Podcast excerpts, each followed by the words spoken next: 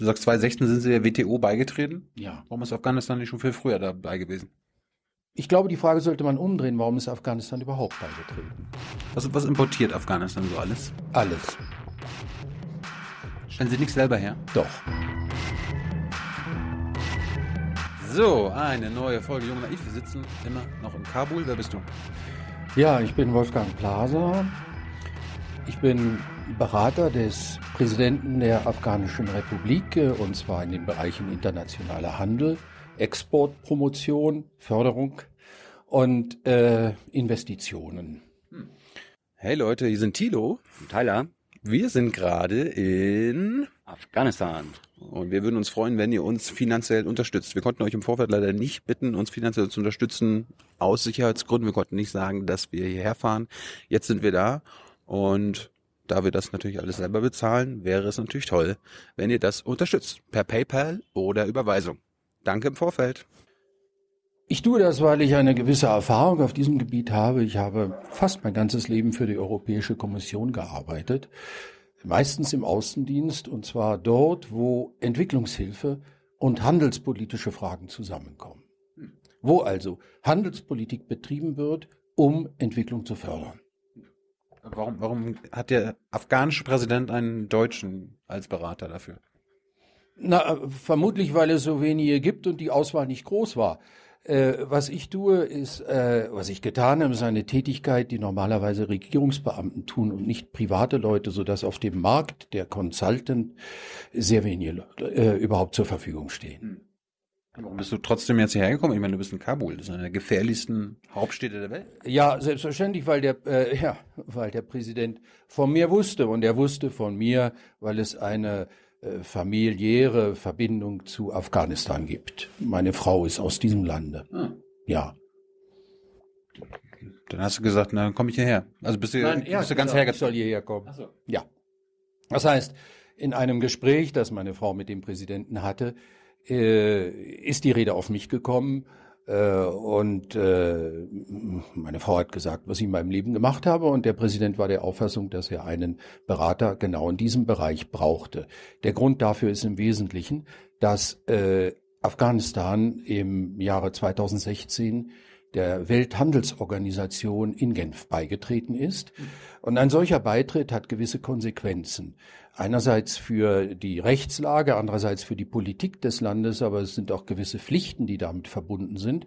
Das heißt, ein Land muss sich äh, nach den Regeln und Disziplinen richten, die die Welthandelsorganisation vorschreibt. Wenn ein Land das tut, dann ergeben sich aber auch gewisse Gelegenheiten für dieses Land. Das heißt, es fällt ihm sehr viel leichter, im internationalen, im Welthandel teilzunehmen. Und genau das ist die Absicht. Denn äh, die Situation im Moment äh, sieht äh, nicht sehr rosig aus. Wir wissen, dass Deutschland der äh, Weltmeister im Außenhandel ist. Was das bedeutet im Klartext ist, dass wir sehr viel mehr Ausfuhren haben als Einfuhren. Wir haben also eine positive Handelsbilanz. In diesem Land sieht es genau andersrum aus. Hier wird viel mehr eingeführt, als ausgeführt wird. Das Verhältnis zwischen Einfuhren und Ausfuhren ist meistens 10 zu 1. In ungünstigen Situationen, zu ungünstigen Zeiten kann es sogar 12 zu 1 sein. Das heißt, für jede 12 Euro, die die Afghanen zahlen für Importe, erhalten sie einen Euro für die Exporte, die sie an die Welt senden können. Das heißt, Afghanistan ist so sozusagen Importweltmeister. Wenn, wenn Deutschland Exportweltmeister ist. Äh, ich kenne das Ranking nicht, aber äh, ich würde, ich hätte Schwierigkeiten, jetzt äh, spontan auf ein Land zu kommen, was Afghanistan da schlagen würde. Äh, äh, wo warst du vorher eingesetzt? Kannst du kurz noch sagen? Ja, gerne. Ich war äh, in verschiedenen Ländern für die EU-Kommission. Ich war im Libanon. Äh, dort war ich auch Direktor der UNRWA für die ähm, äh, palästinischen äh, Flüchtlinge im, im Land. Ich war sieben Jahre lang in Genf äh, und habe dort die ähm, Europäische Kommission, also die EU, äh, bei der äh, Welthandelsorganisation äh, vertreten. Ich war Botschafter der EU, EU in Chile und dann in Algerien. Du warst auch in Südamerika. Ja, Wo, wo hat sie sich am besten gearbeitet oder arbeiten lassen? Ja, also ich habe ein großes Faible für Südamerika und wenn das mein letzter Posten gewesen wäre, dann wären wir vielleicht da geblieben. Willst du jetzt in Kabul bleiben, wenn, wenn das jetzt dein letzter Posten ich ist? glaube nicht, dass ich in Kabul bleibe, weil ich hier alleine bin, meine Frau ist nicht hier. Und äh, sie dich hier quasi hergebracht hat. ja, natürlich, aber aus familiären Gründen muss sie zu Hause bleiben. Und äh, meine Tätigkeit hier ist äh, mit Sicherheit irgendwie zeitlich begrenzt. So, jetzt fangen wir mal kurz an. Du sagst, 2016 sind sie der WTO beigetreten. Ja. Warum ist Afghanistan nicht schon viel früher dabei gewesen? Ich glaube, die Frage sollte man umdrehen, warum ist Afghanistan überhaupt beigetreten?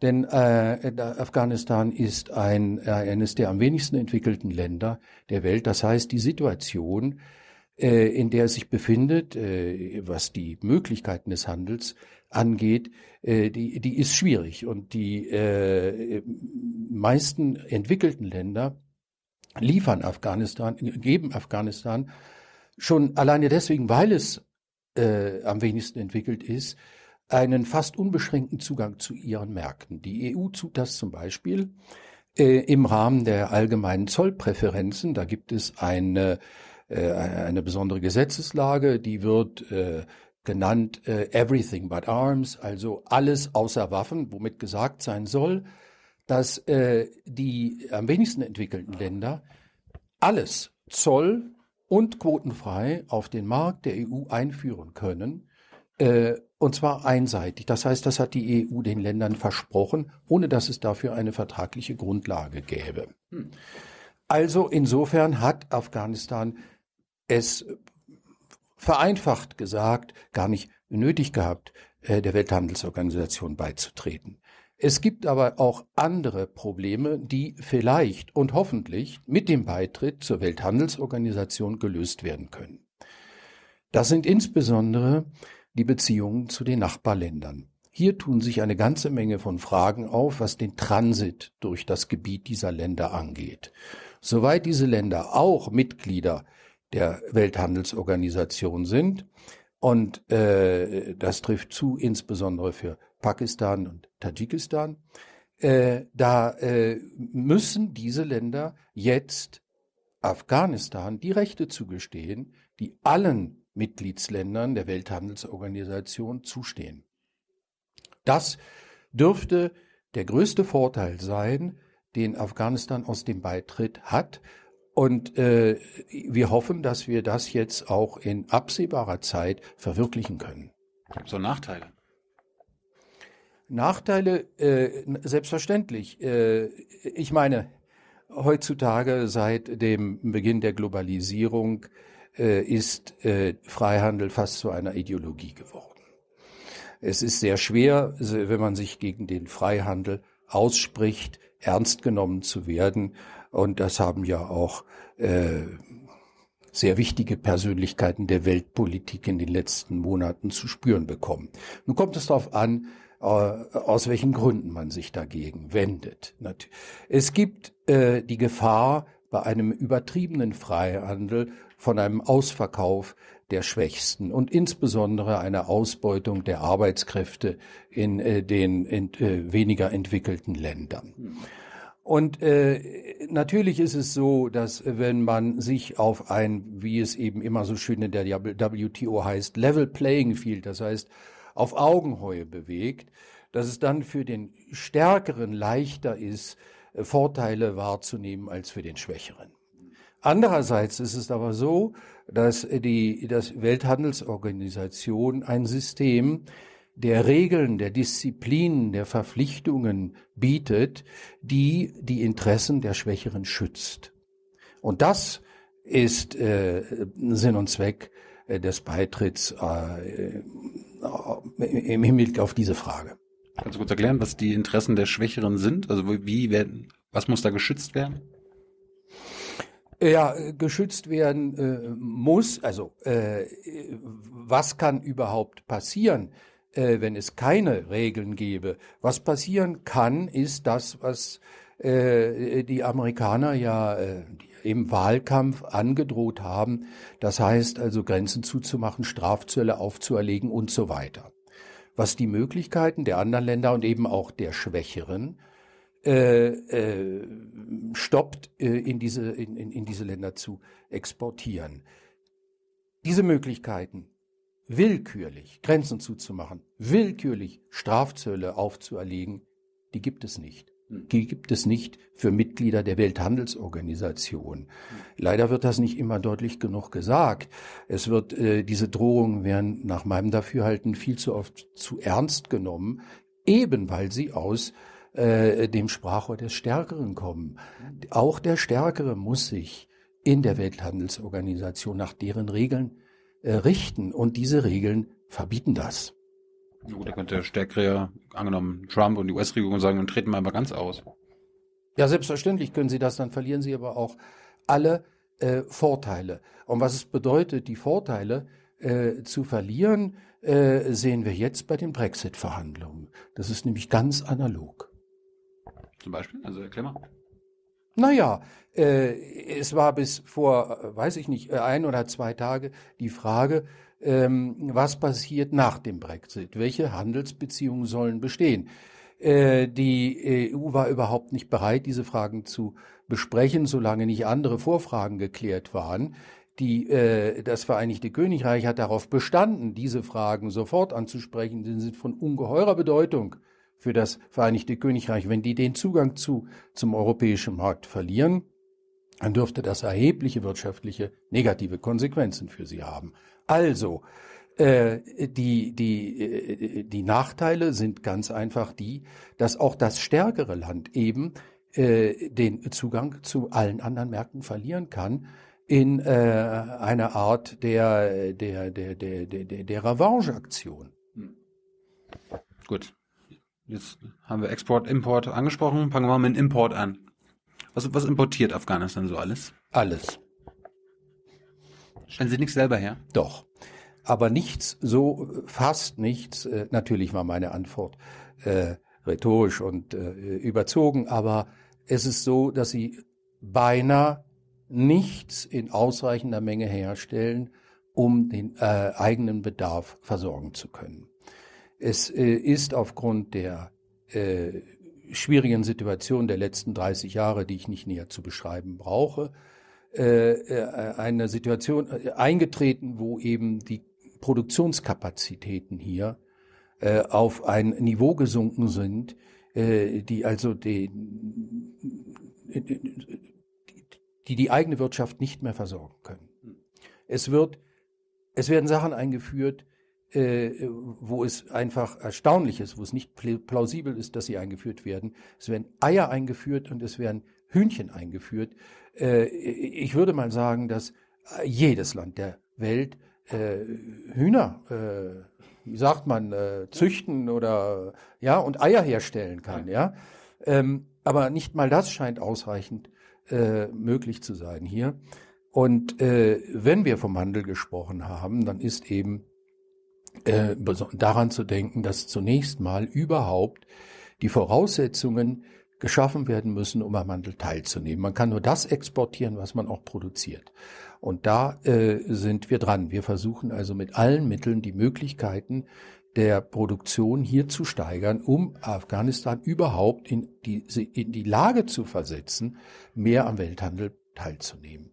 Das andere Problem dabei ist natürlich genau zu wissen, wer welche, äh, was andere Länder importieren wollen, was die Voraussetzungen sind, nicht nur der zollfreie Zugang zu diesen Märkten, sondern auch äh, sanitäre Vorschriften, die Vorschriften über die Einfuhr von Tieren und von Pflanzen, also sogenannte phytosanitäre Vorschriften, die müssen wir alle kennen, die muss der Exportateur hier kennen, äh, er muss danach produzieren, er muss diese Regeln einhalten.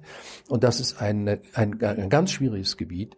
Äh, da, da, da arbeiten wir dran und da müssen wir uns auch die Infrastruktur geben, das heißt die Institute, die also äh, feststellen können, ob die äh, Voraussetzungen erfüllt sind, die technischen Voraussetzungen, die medizinischen Voraussetzungen und so weiter.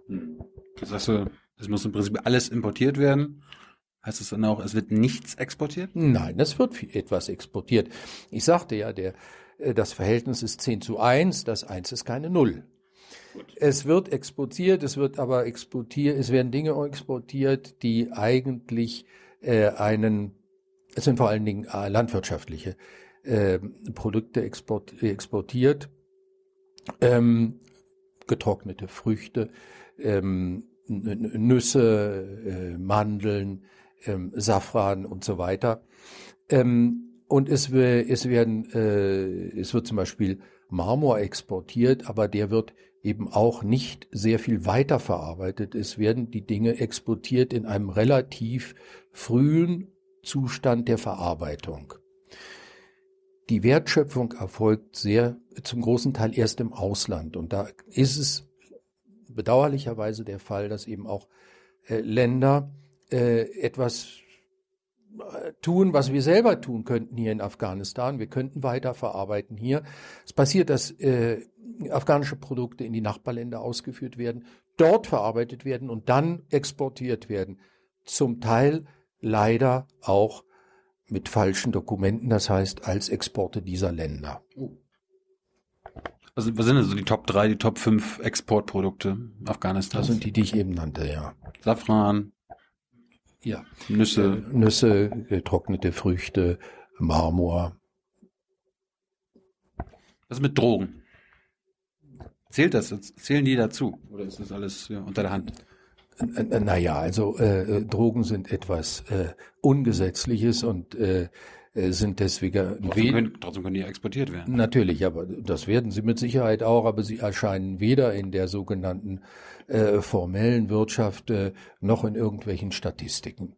Äh, das ist klar. Äh, welche Bedeutung sie für die Wirtschaft haben, vermag ich nicht zu beschreiben. Wäre wär, wär das nicht was, eine Überlegung wert? Man, man sagt, okay, wir legalisieren hier mal, keine Ahnung, die Drogenernte, den Drogenanbau, damit Afghanistan quasi eines der führenden Exportprodukte quasi auch ähm, das wird deswegen nicht möglich sein, weil es internationale äh, Vereinbarungen gibt, die das unmöglich machen. Also äh, das äh, einseitig zu legalisieren, wenn ich den Vorschlag so äh, verstehen soll, äh, würde äh, keinem weiterhelfen, denn äh, das würde an der Grenze aufhören. Mhm.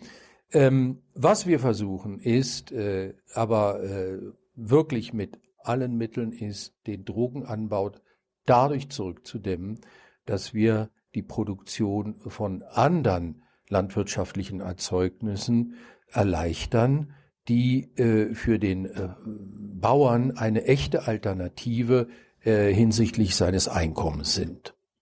Das heißt, äh, dass auch andere Produkte so lukrativ sind wie genau. der Drogenanbau. Genau, das wird versucht, ja. Was wäre das denn? Naja, daran könnte man zum Beispiel, die Baumwolle wäre eine, eine, eine Alternative, eventuell auch Weizen. Es wird eine ganze Menge von Weizen eingeführt. Äh, das äh, könnte man eben auch hier im Lande herstellen, wie ich vorhin schon am Beispiel der Eier und der Hühner zu erläutern versuchte. Gibt es andere Produkte, wo man, wo Afghanistan aufholen könnte, was quasi im Land schlummert, aber was noch gar nicht wirklich exportiert wird oder ja, natürlich. Äh, ich meine, äh, Rohstoffe hab, jetzt. Ja, es gibt hier äh, äh, äh, zweierlei. Es gibt hier Edelsteine und Halbedelsteine, mhm. die äh, wohl deswegen da sind, weil äh, Berge hier in der Nähe sind. Ich habe was Ähnliches in Lateinamerika gesehen. Und ich bin kein Geologe, aber da kommen immer bestimmte Dinge zusammen, zum Beispiel Silber und Kupfer und alles solche Geschichten. Äh, da ist sehr viel zu machen. Also Halbedelsteine, Edelsteine und auch sonstige Mineralien, äh, da ist Afghanistan mit gesegnet. Aber äh, da möchte ich gegen ein Missverständnis warnen. Man liest sie eben doch manchmal immer, immer wieder regelmäßig in der Zeitung, gewissen Abständen. Ja, ähm, die Ausländer sind hier, weil sie sich den Zugang zu Rohstoffen ähm, sichern wollen. Und äh, dann wird sogar in äh, manchen weniger seriösen äh, Publikationen behauptet, ja, sie versuchen die Hand drauf zu legen und äh, alles, was sie hier in das Land investieren, sozusagen damit zu bezahlen. Äh, das ist natürlich eine Milchmädchenrechnung, denn äh, um äh, Bergbau zu betreiben, muss man erhebliche Investitionen machen. Und es sieht nicht so aus, dass man irgendwo mal über die Erde wischen kann und da liegt Gold darunter oder vielleicht Lithium oder irgendwas sonst noch so interessant erscheinen könnte. Man muss da sehr viel investieren, um das herauszubekommen. Und alles, was man davon hat, ist der Profit, den eben die Bergbauunternehmen haben. Aber der ist nicht 100 Prozent des Umsatzes, sondern der ist äh, ja wie in jeder anderen Industrie äh, zwischen 5 und vielleicht 25 Prozent. Gut, das reicht aber keineswegs aus. Ich muss also mit dieser mit diesem Vorurteil ähm, aufräumen. Das reicht keineswegs aus, um hier äh, die erheblichen Investitionen auszugleichen, die in das Land äh, in den letzten 16 Jahren äh, gesteckt worden sind. Warum, warum, warum ist denn das so teuer, denn hier irgendwie Bergbau Warum das so teuer ist, ja. weil das erhebliche Infrastrukturen voraussetzt. Infrastrukturen, zunächst mal muss das ja abtransportiert werden. Ich kann mich erinnern, ich habe in, in, in Chile ähm, äh, Schienen gesehen, Eisenbahnschienen, die vor 100 Jahren gelegt worden sind, hunderte Kilometer für den Bergbau, die sind immer noch da. Äh, benutzt kein Mensch mehr, aber das sind Investitionen, die sind ganz erheblich. Hier sind, gibt es auch keine entsprechende Infrastruktur für den Transport. Aber der Abbau selbst erfordert unwahrscheinlich teure Investitionen. Das lässt sich also nicht, wie gesagt, ich, wie ich eben sagte, an der Oberfläche schürfen. Das geht nicht. Du hast gerade quasi schon unseriöse Zeitungsmeldungen und so genau, weiter angesprochen, genau. dass die Chinesen hier sind, die Amerikaner. Ja gut, also äh, stimmt, stimmt das denn überhaupt nicht? Also äh, bauen die Amerikaner hier nichts ab? Die Amerikaner nicht. Also amerikanische ab. Firmen. Äh, bisher äh, gibt es nur Prospektionen. Es gibt keinen äh, Abbau, der schon in einem Stadium ist, wo man sagen kann, äh, Afghanistan ist ein bestimmter Rohstoff aus Afghanistan ist ein Faktor auf dem Weltmarkt. Das gibt es noch nicht. Ähm, es besteht natürlich ein Interesse daran, sich an bestimmten sehr raren Rohstoffen den Zugang zu sichern. Das ist ganz klar. Äh, das ist aber legitim. Ich meine, das, das tun alle und äh, das ist eine Frage des Preises. Solange das nur über den Preis geregelt wird, würde ich meinen, dass das ein ganz fairer Wettbewerb ist. In Afghanistan könnte ich auch sagen, wir verstaatlichen unsere ganzen, den ganzen Rohstoffanbau, damit quasi der Staat saniert wird oder quasi, ja nicht saniert, aber quasi reicher wird und das der Bevölkerung zugutekommt. Das ist aber ein Problem allgemein beim Rohstoffabbau. Ähm, wenn du dir mal anschaust, wie die Situation aussieht in den Ländern, die mit Rohstoffen gesegnet sind, dann haben die meisten dieser Länder ganz spezifische Probleme, angefangen mit der Korruption. Ja? Gibt's ja hier auch. Ja, natürlich, aber noch nicht wegen des Roh Roh Rohstoffabbaus. Das kommt äh, erst noch. Wenn der kommt, besteht die Gefahr. Mhm. Ähm, aber die Segnungen äh, des, der, äh, man spricht also nicht nur von den Segnungen äh, der Rohstoffe, sondern auch von dem Fluch der Rohstoffe. Apropos Korruption, du hast jetzt auch schon viele Länder äh, bereist hinter dir, hast da Erfahrung gemacht, wie ist, wie ist das Korruptionslevel hier in Afghanistan?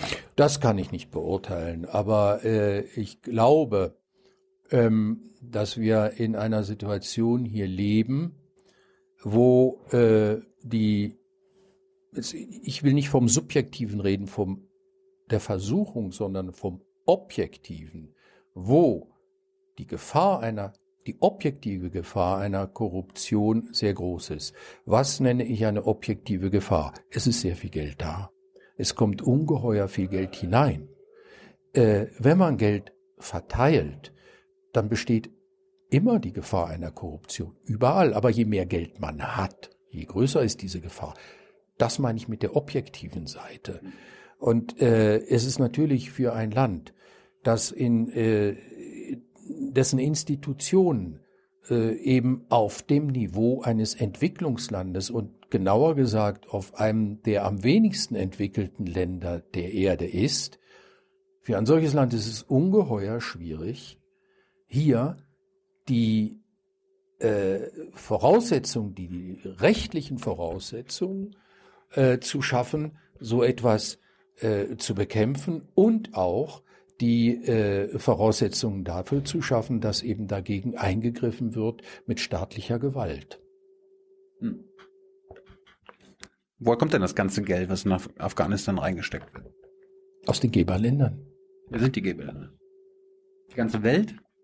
Nein, natürlich nicht die Geberländer, nicht die ganze Welt, sondern die Geberländer sind ganz allgemein die OECD-Länder, das heißt die entwickelten Länder.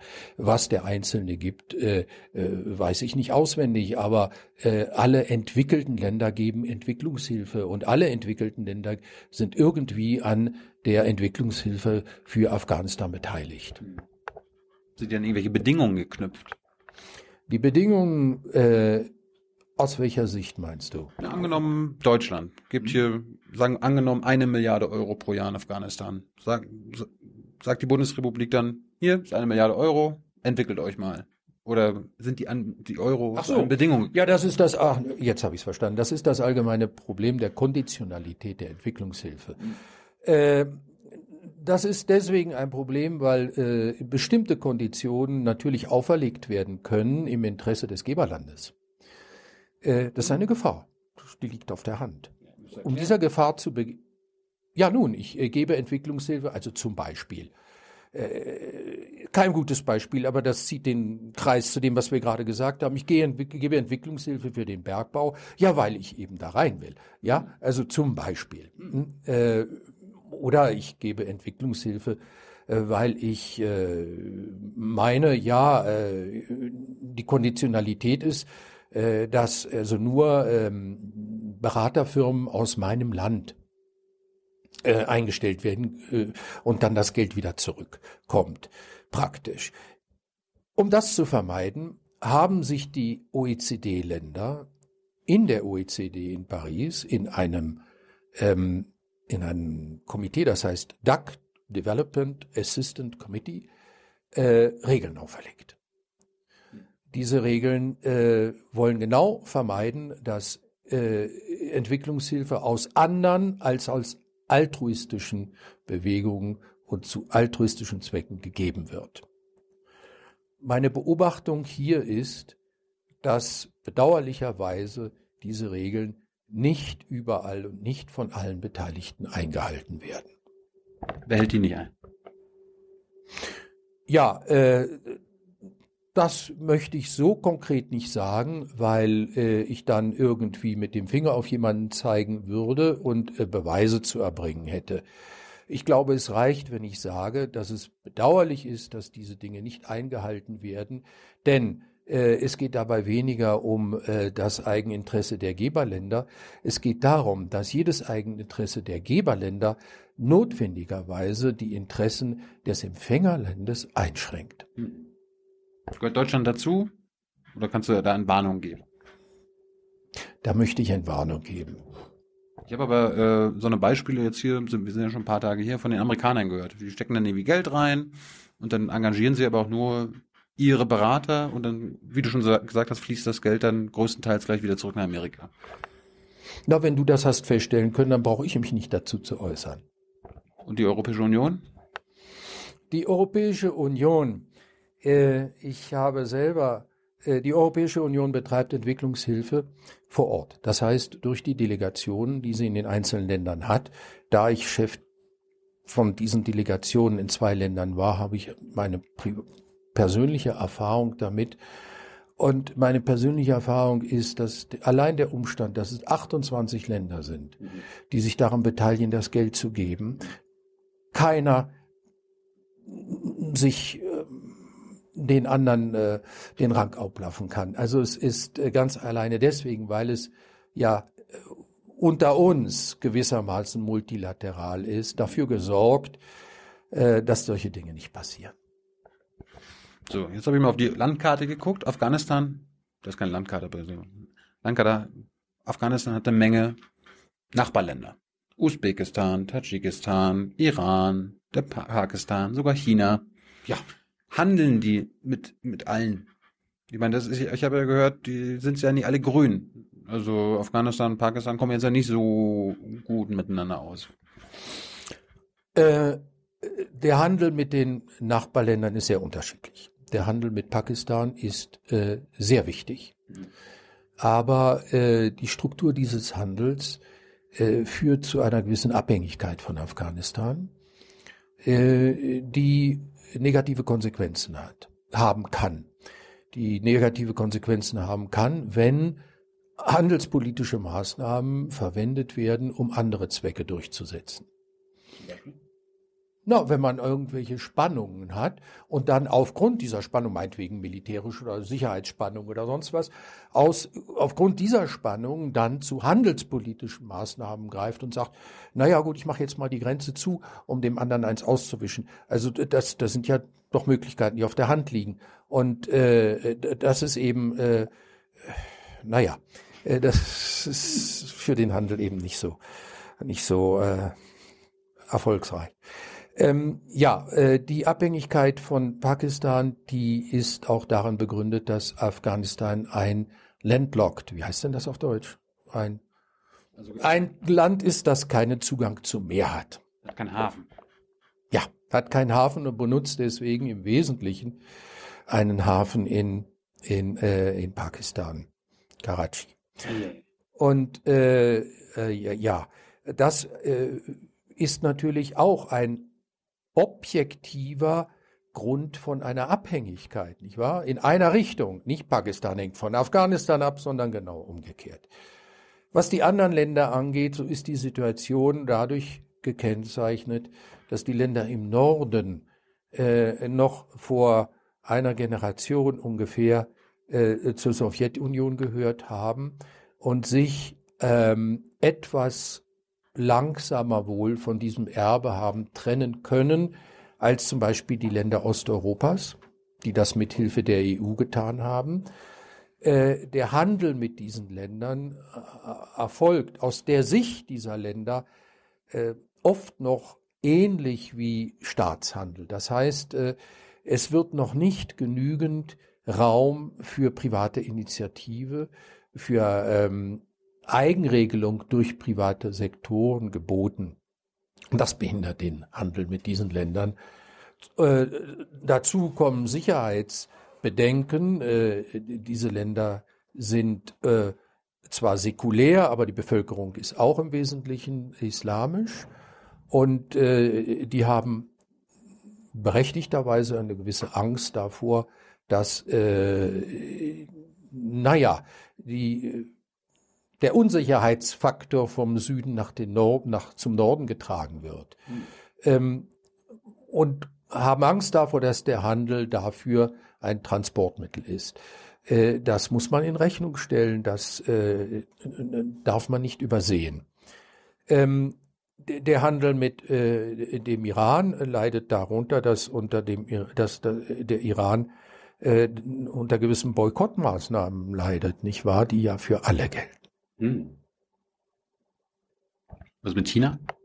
Gibt auch eine gemeinsame Grenze mit China.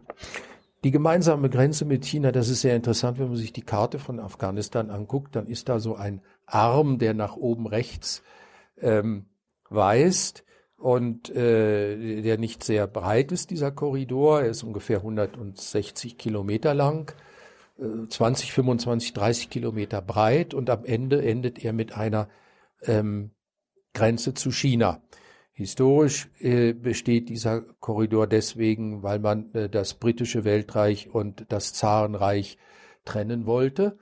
Äh, heute ist er immer noch da, äh, ohne eine wirkliche Berechtigung zu haben. Ich meine äh, Berechtigung äh, in dem Sinne, dass, dass man etwas draus machen könnte. Wir haben uns das überlegt. Ähm, Dummerweise sind da sehr hohe Berge. Und man kann da nicht einmal vernünftigerweise eine Straße bauen. Wir haben, wir haben dazu äh, Untersuchungen angestellt. Man müsste eine Straße bauen, die zwischen 3.000 und 4.000 Kilo, 4.000 Meter hoch liegt. Und das, auch wenn man Tunnel baut und so weiter. Und das ist äh, auch heute noch äh, nicht vernünftig. Hm. Jetzt hast du gerade den, den wichtigen Hafen da in Pakistan angesprochen. Ähm, ich habe jetzt von einem anderen Hafen im Iran gehört. Richtig. Shabar, ja. wie, heißt der? Ja, Shabari. Shabari. Shabara oder so? Shabara. Ja.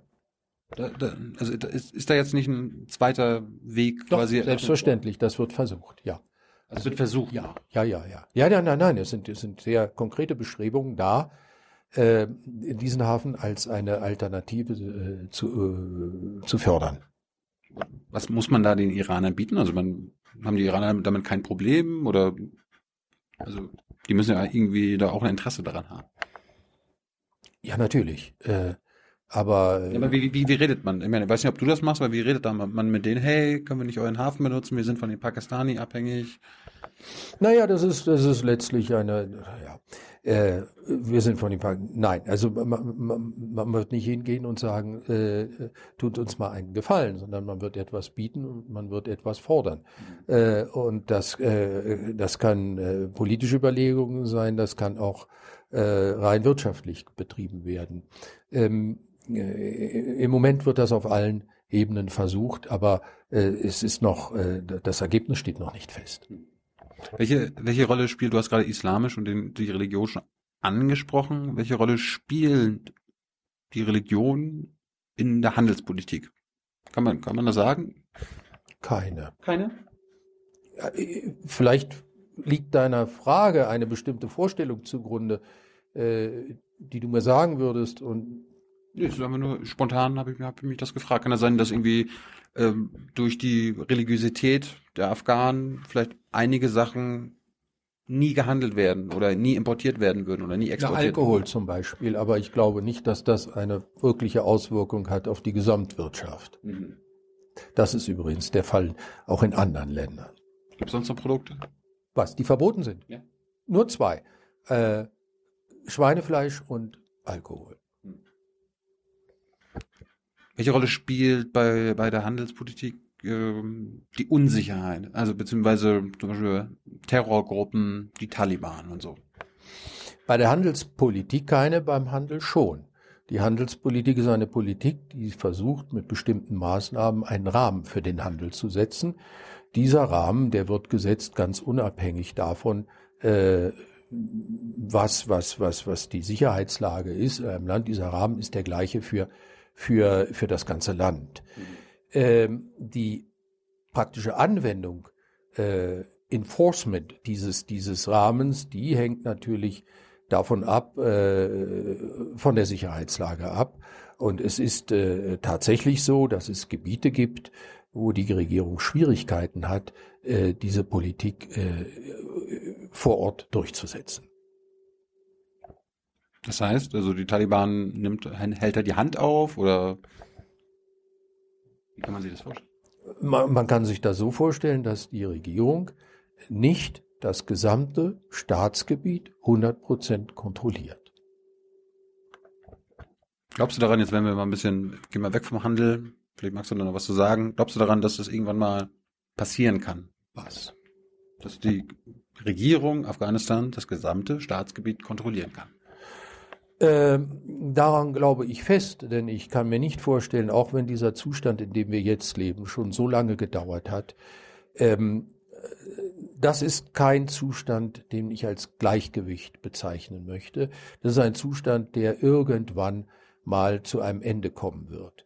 Und dass es dann in Afghanistan einen Staat geben wird, äh, daran kann es kein Zweifel sein, weil es außerdem bedauerlichen, der bedauerlichen Ausnahme von Palästina äh, eigentlich überall auf der Welt Staaten gibt, nicht wahr? Mhm. Die Institution des Staates ist äh, die einzige, äh, die heute in der Welt als der Rahmen des Zusammenlebens einer Gesellschaft in Betracht gezogen wird. Das dürfte also auch hier der Fall sein.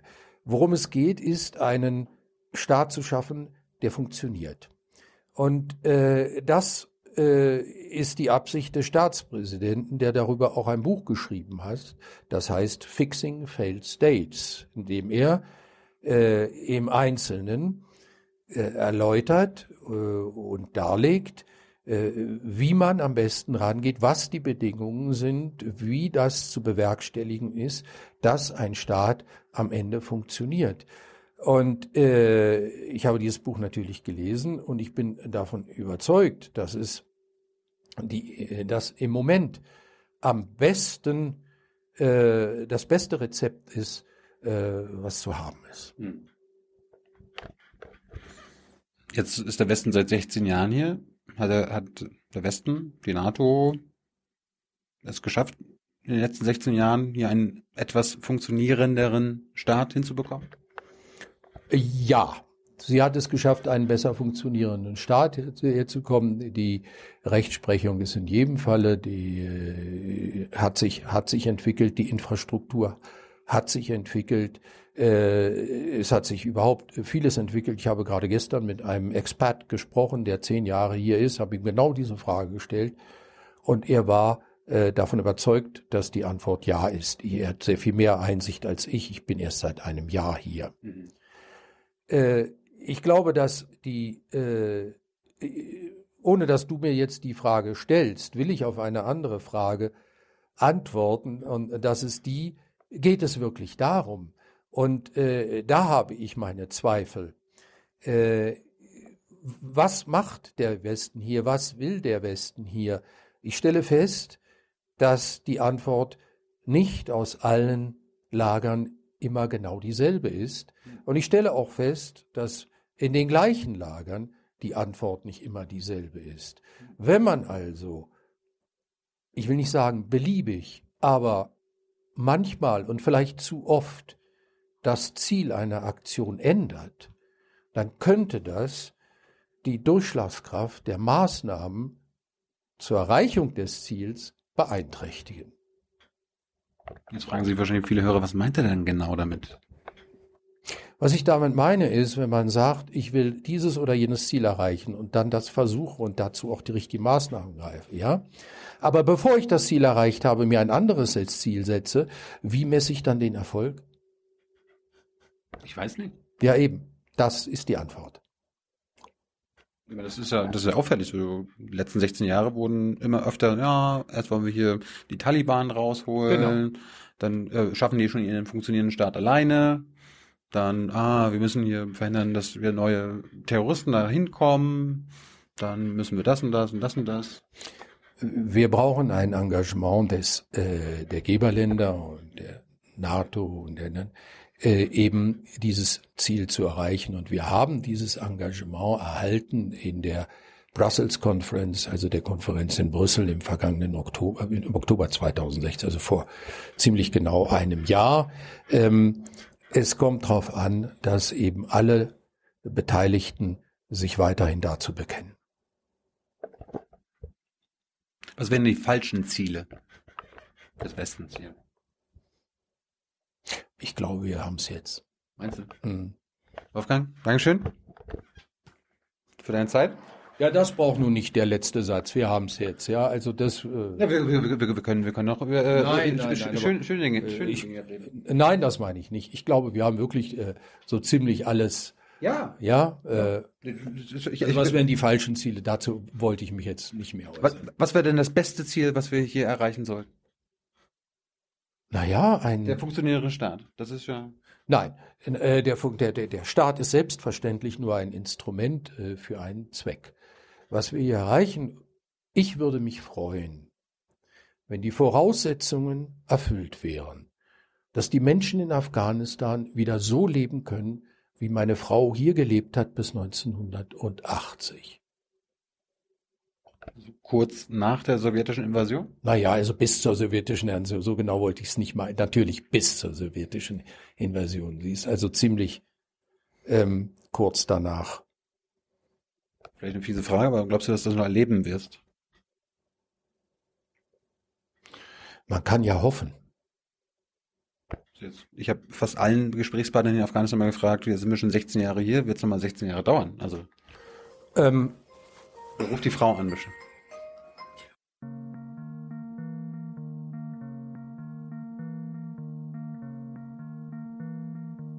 Wo waren wir?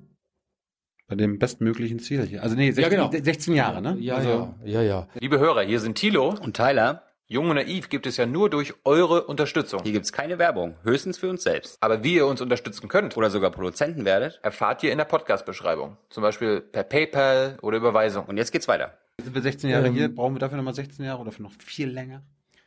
Ah ja, ja, aber da, dazu hatte ich mich eigentlich schon geäußert. Ich hatte gesagt, dass die Situation hier kein Gleichgewicht ist. Die Frage ist, wie lange das noch weiterzumachen ist. Irgendwann wird es einen Schwachpunkt geben, äh, der, der dieses äh, künstliche Gleichgewicht, das wir jetzt haben, zu einem Ende führt. Das kann entweder die, das Ende der Geduld der Geberländer sein. Es kann das Ende der Geduld der äh, des Geldes sein, der Geberländer. Nicht der Geduld, sondern des Geldes. Das ist der zweite Grund. Es kann auch sein, dass ich in diesem Land, obwohl ich sowas eigentlich nirgendwo erlebt habe, dass ich in diesem Land irgendwann mal äh, die, die, die, Leute sagen, äh, das geht nicht und aus irgendeiner Eigeninitiative, einer, einer äh, ein, ein, eine Bewegung äh, bringt, die ihr so sagt, äh, äh, Afghanistan first äh, und äh, ja, kann ja sein, äh, ist, ist, ist ja denkbar.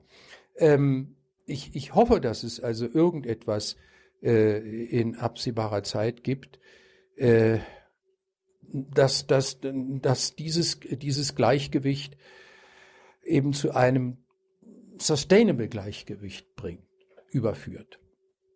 Hoffen wir das mal. Ja. Wolfgang, danke für deine Zeit. War länger, als wir gedacht haben, aber es war super interessant. Ja? Ja. Der letzte Satz, da war noch was. Alles Alles. Ist Alles Na ja, gut. gut. Tschüss. Alles Thank